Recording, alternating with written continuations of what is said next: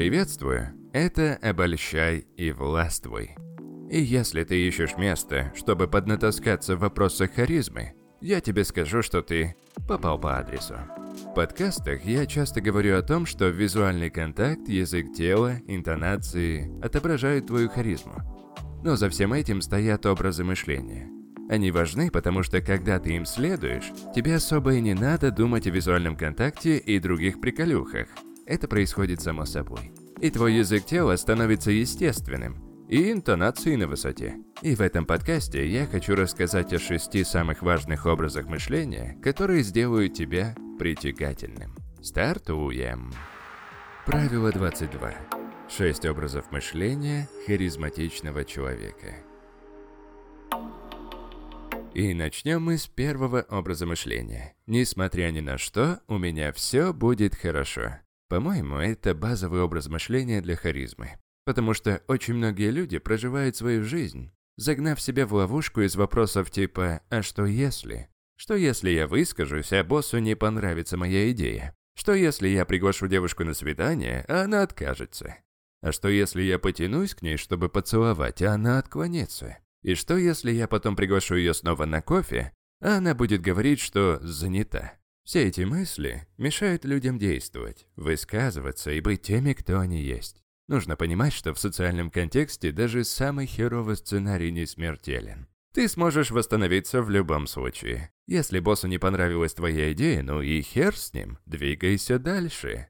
Если девушка не согласится пойти на свидание, согласись, это лучше, чем полгодика за ней бегать, выявляя, что она там пытается тебе сказать. Я не говорю, что тебе стоит перебарщивать и думать так, прыгая с десятого этажа. Но в социальных ситуациях, несмотря ни на что, с тобой все будет хорошо. Это мышление позволит тебе действовать с ощущением свободы, которого так многим не хватает. Это позволит тебе рисковать, рассказывая шутки, высказывая идеи, прося людей о чем-то, выражая свои эмоции. Ты способен рисковать больше, чем другие, и когда другие люди это видят, что у тебя иммунитет к социальному давлению, что ты искренне показываешь, кто ты есть, то не сами потянутся к тебе. Потому что по природе мы все хотим вести себя именно так. Так что основной принцип, несмотря ни на что, с тобой все будет хорошо. Если ты когда-нибудь зависнешь, не решаешь что-то сказать, вспомни это убеждение. Это очень важно, чрезвычайно.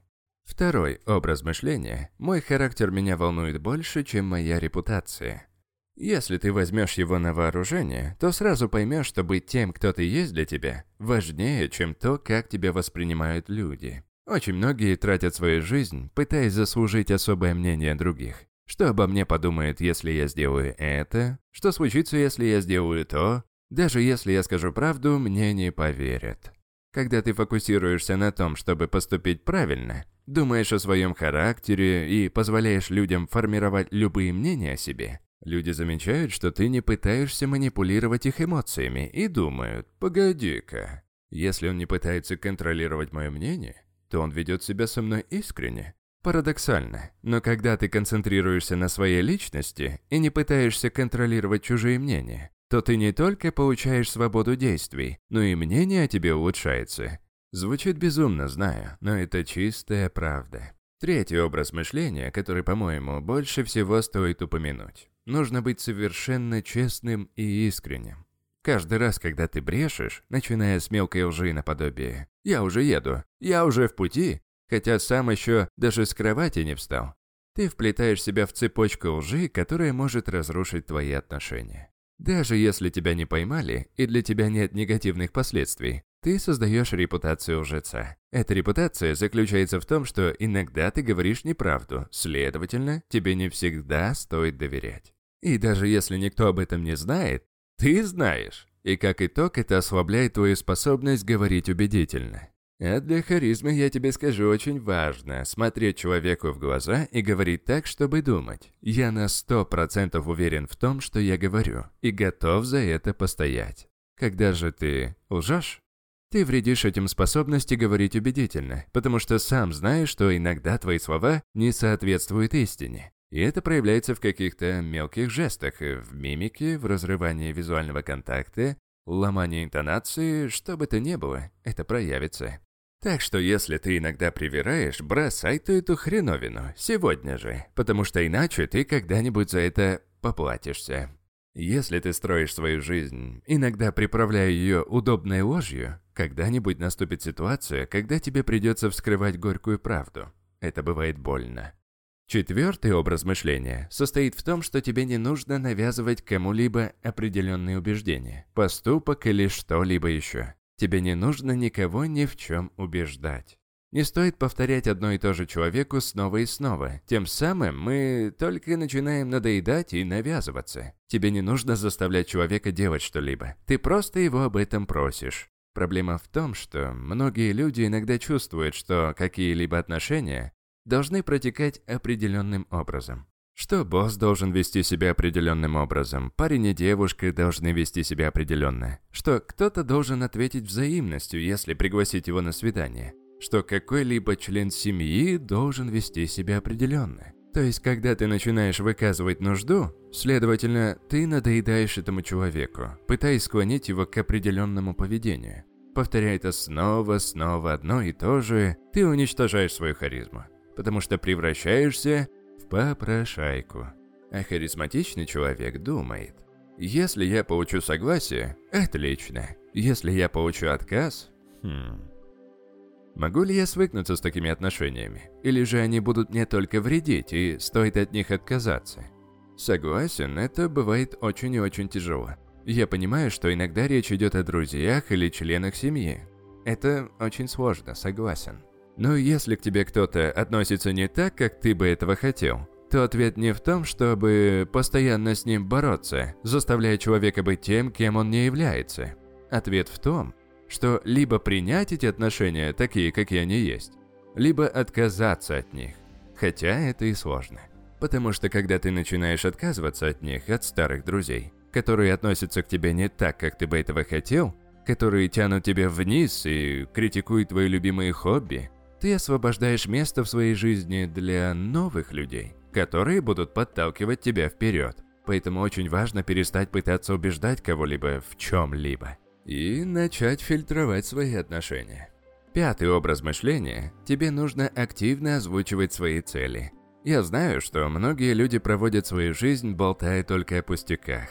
Люди у тебя спрашивают, чем ты занимаешься, где бываешь, а ты просто говоришь им свою должность и разные скучные факты о своей повседневной жизни. У харизматичных людей всегда есть какие-то цели, но они не будут пытаться тебе их навязать.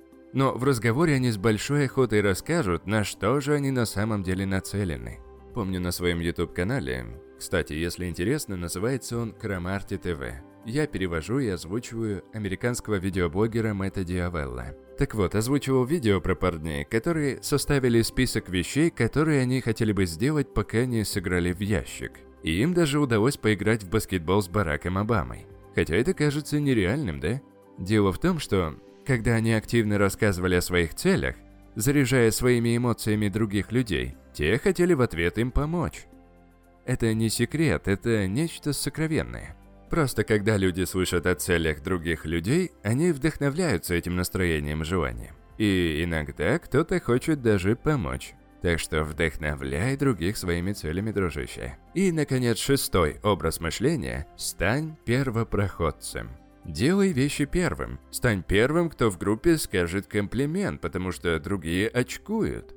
Стань первым, кто в компании отколет шутеечку. Стань первым, кто в компании расскажет что-то ранимое. Когда ты являешься человеком, который ведет других в те области, которые могут связывать вас еще больше, будь то веселье, комплименты или выявление уязвимых мест, все это покажет твое лидерство и смелость, потому что остальные смущаются это сделать. А когда ты это делаешь, то люди к тебе потянутся. И вскоре ты обнаружишь, что ты сам, заряжая всех этим настроением, поднимаешь свою компанию на новый уровень. Ведь за тобой кто-то что-то скажет, третий пошутит, и вот динамика всей группы возрастает. То же самое с уязвимостью.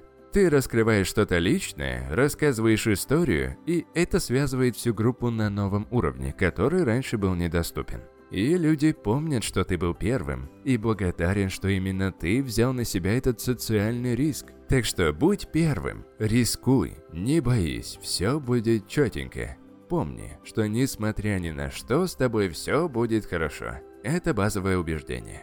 Надеюсь, что эти шесть образов мышления будут очень полезны в твоей жизни. И когда ты начнешь их применять, то увидишь, как меняется абсолютно все. Но это, конечно, не означает, что все остальное можно забыть. Ты по-прежнему можешь работать над визуальным контактом, языком тела и всем остальным. Но тебе нужны эти образы мышления, чтобы поддерживать эти приемы. И лучший способ это сделать – сфокусироваться на каждом из них по отдельности.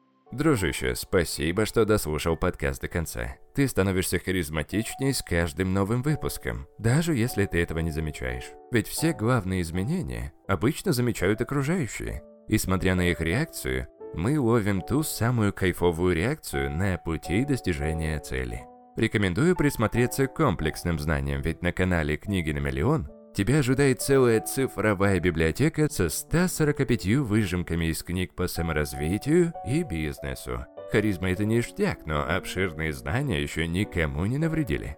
Ссылочка будет ниже. Если лень слушать, также ниже найдешь ссылочку на сайт книгли.ру, где все, о чем я говорил выше, также в силе. Просто это будет в формате текстовой статьи, только еще в разы ужатый. Только самый сок из каждой полезной книги. На этом все. Всего самого высококачественного. И услышимся в следующем подкасте. Покеда, дружище.